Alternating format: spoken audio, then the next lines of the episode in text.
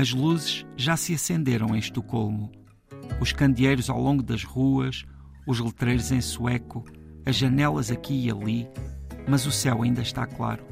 São quase onze da noite, faltam três dias para o solstício de verão, junho, e o céu ainda está claro. Escurece ligeiramente a partir do contorno dos telhados. Estou num quarto, nono andar em Estocolmo. Tenho um enorme vidro entre mim e esta imagem, a cidade toda em silêncio. Algumas pessoas atravessam o jardim lá embaixo. Bicicletas passam com longas pedaladas. Alguns carros avançam calados sobre o som dos meus dedos nas teclas do computador. Cada letra de cada uma destas palavras, como se este tempo dependesse dos meus dedos, da velocidade com que escrevo. No jardim, a claridade é ainda suficiente para revelar o verde destas árvores enormes, a respirarem bom oxigênio. Este verde dos jardins de Estocolmo, das folhas das árvores, da relva, distingue-se agora com a mesma nitidez da tarde, da manhã ou das três horas da madrugada, quando nasce o dia. Há pessoas sentadas e deitadas na relva. Os seus corpos são bem delineados de encontro a esse verde. Olho à minha direita, na direção de Gamla Stan, a cidade velha. Sei que está lá, embora não a consiga ver daqui. Sei que a Drottningsgatan, a Rua da Rainha, atravessa uma reta de muitos quarteirões até chegar lá. Mas sou capaz de imaginar os caminhos antigos onde nasceu Estocolmo, porque sou capaz de imaginar as águas que circundam essa ilha. Sou capaz de imaginar o cheiro dos bolos de canela e cardamomo que se sente agora nessas ruas. Aqui, no entanto, apenas esta linha irregular de clarabóias, iluminadas, telhados ocasionais de igrejas, negros ou cinzentos de lousa, afiados, como se quisessem espetar-se neste céu de gradações muito subtis, e o som dos meus dedos nas teclas do computador, como se cada letra se desfizesse e desaparecesse na luz deste céu. José Luís Peixoto, cá estamos, de volta, com mais um Tanto Mundo.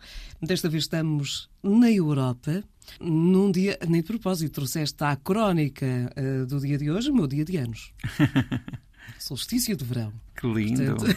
É muito simbólico. Vou já puxar aqui a brasa à minha é sardinha, porque a partir de agora um, vou eh, subentender isto. Sabes, aquelas pessoas que conseguem sempre virar uh, a coisa para si. Sim, mas neste Portanto, caso faz todo o sentido. Quando escreveste, logicamente estavas a pensar. Não, mas eu acho que é, é, é, muito especial, é muito especial nascer no solstício de verão, não é? Isso tem de ter algum simbolismo qualquer e, deve ser luminoso, de certeza. Não sei, mas acho que foi pura e simplesmente, uh, pura e simplesmente uh, coincidência. Mas, de facto, nasci numa sexta-feira, solstício de verão, portanto.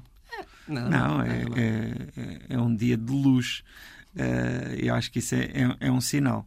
E olha, e luz é o que não falta no solstício de verão na Escandinávia. Essa que era em mim. também, também. Não, claro, também, também. Não, estava a brincar. Também, mas na, na Escandinávia, aqui por comparação connosco, não é? Há, há esta coisa que sempre nos impressiona, que é a do sol da meia-noite e de, de haver uh, noite, uh, aliás, de, dos dias serem muito longos nessa altura. Depois também sabemos que acaba por compensar no inverno, não é? Depois aí é o contrário, são os dias muito escuros. Eu confesso-te que para mim seria uma das coisas mais difíceis de, de lidar se, se vivesse num país como esse acho que não deve ser muito fácil. Eu já, já me custa quando o dia começa a, a acabar às, às 5 da tarde, às 5 e meia. Se fosse, a, se fosse mais cedo ainda, acho que, que seria um pouco deprimente. Mas enfim, Uh, uma das coisas, já agora, uh, que, que, pronto, Estocolmo tem uma das características fundamentais da cidade é a água porque Estocolmo é, é, é, atravessada por água, por pontes. É claro, há sempre logo muita gente que fala de Veneza, porque há, há Venezas em toda a parte.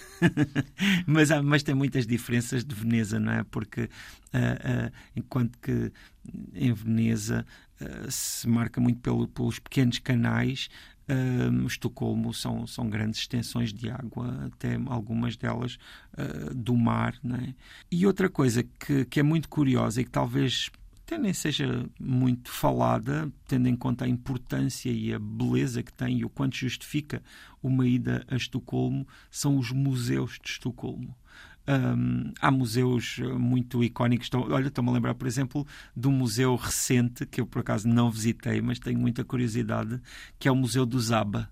Acho que deve ah, ser bastante pois. engraçante. Pois. Deve ser deve ser interessante, não é? Porque os ABBA também são uma parte da pronto desse património sueco que tem sido difundido, não é, pelo mundo.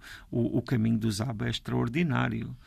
Sim, e até hoje, até hoje continuam a, a destacar-se. Aliás, este lançamento após 40 anos eh, de um disco eh, serve precisamente para alimentar ainda mais Sim. todo esse protagonismo que, que, tiveram ali nos anos 70, 80. Eles, de facto, nessa altura puseram a Suécia no mundo, sim, no, sim, nas bocas sim. do mundo, com Tendo, as músicas que Tendo que em conta que não são uma banda anglo-saxónica, é, é, extraordinário o, o, êxito que tiveram e o lugar que têm na, na, na cultura ocidental. Uh, outro museu que também é muito expressivo em relação à Suécia e ao seu papel é o Museu do Prémio Nobel. Uh, também muito interessante, não é? O Prémio Nobel que acaba por ser uma marca de excelência em múltiplas áreas no mundo e marca a atualidade. Embora, curiosamente, o único prémio Nobel que não é uh, entregue em Estocolmo é o da Paz. Uhum. Esse é entregue em Oslo, na Noruega. Depois, uh, um, outro, um outro museu, que já agora, continuando aqui nesta ronda dos museus, porque em, em Estocolmo, para ver o, os museus que lá há, um dia não basta. Uh, são museus extraordinários, enormes, com, com, pronto, com, com uh, coleções incríveis. Um outro que também é, é, é interessante e até muito fora do comum é o Museu do Vasa. E o Vasa era um barco uh, que, que é uma espécie de Titanic uh, uh, sueco, porque foi um, um barco que se afundou na sua viagem inaugural. era um enorme veleiro gigantesco e que e que logo na sua primeira, na sua primeira viagem, aliás, mal o, o libertaram na, na água, isto no século XVII, uh, as pessoas que estavam em terra viram-no avançar alguns metros e depois afundar-se. E isso foi terrível. Morreu muita gente. Uh, e, uh... Mas ele, ele, está aqui, ao contrário, de, por exemplo, de Cathy Sark, ele, ele, está aqui coberto. O que eh, acontece é que já no século XX, ele, portanto, isso, ele afundou-se no século XVII, ficou lá dentro d'água e, e para isso foi bom porque a água era água, não era água salgada e preservou muito o barco.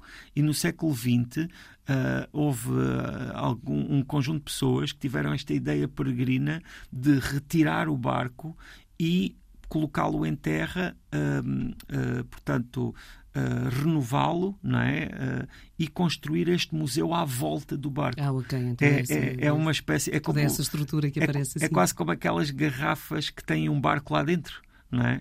Porque aqui, claro, não foi, não se construiu a garrafa à volta do barco, não é? Nós sabemos. Mas construiu-se todo o museu ali à volta. Construiu-se todo de... esse museu à volta do barco e a, a, a pronto, a, a, peça essencial da coleção desse museu é o barco e é, é extraordinário, porque efetivamente uh, dá para perceber um pouco como é que era a vida naquele tempo, no século XVII, na Escandinávia, e isso é extraordinário. E depois, claro, a Suécia é uma cultura, uh, e, e, isso acaba por estar muito presente em Estocolmo, que, que é notável, não é? É uma, é uma cultura europeia que nós, porque estamos aqui no Sul, às vezes não conhecemos em toda a sua dimensão. Não é? Existem os vikings, existe toda essa cultura escandinava que, que também podemos uh, encontrar uh, no, no, museu que é o Nordic Museum, o Museu Nórdico, uh, e que e que pronto e que tenta assim dar um pouco não só uma ideia da história, como também da, desta perspectiva escandinava do mundo. uh, pronto, a Suécia uh, tem, tem uma história muito curiosa que, que, que, que, que se toca com a história também da Dinamarca, da, da história da, da, Noruega, a história da Finlândia, uh, tanto que a Finlândia foi até certa altura um território norueguês e ainda hoje tem uma, uma, uma comunidade, nor, uh, perdão, um território sueco, Sim, sueco. E, e, e, e, ainda hoje continua a ter uma comunidade sueca forte. Mas tem ali um cordão umbilical muito, muito interessante. Sim, se bem que às vezes cheio também de, não é, de, de, de subtis conflitos, não é? Uh, muito subtis, que, que nos são, do norte da Europa. Que nos são, no, para nós não são muito visíveis, mas para eles têm muita importância. É? No caso de, dessa questão da Finlândia e da Suécia, é claro que existe sempre ali uma certa, um certo ressentimento por parte dos finlandeses em relação a uma, a uma certa potência que, que, os, pronto, que os ocupou durante muito tempo, embora os finlandeses claramente tenham uma cultura própria, têm uma língua muitíssimo particular.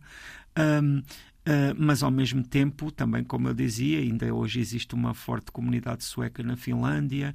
Aliás, o sueco é uma das línguas oficiais da Finlândia e isso também tem um significado importante, claro. Pergunta: um, foste ao Museu da Dança? Não, infelizmente Parece não foi ao Museu da Dança.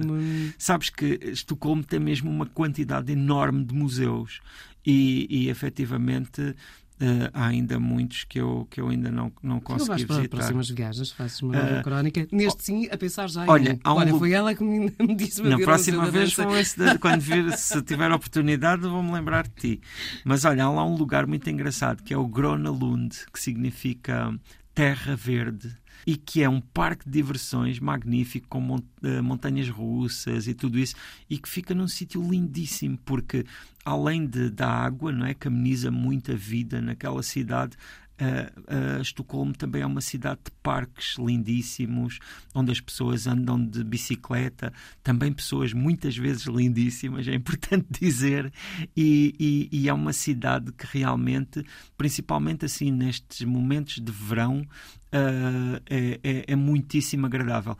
Aliás, um amigo dizia-me que há um, em relação aos suecos, às pessoas, que há um sueco de inverno e há um sueco de verão, porque efetivamente as pessoas no verão, como passam tanto tempo uh, não é, com, com pouca luz e com tudo isso, quando chega o, o verão, uh, libertam-se e aproveitam, tentam aproveitar ao máximo também ali as condições que, que o país uh, e que a cidade oferece nessa altura e do ano. Que é por um curto espaço de tempo, Sim, mesmo que aproveitar é preciso aproveitar.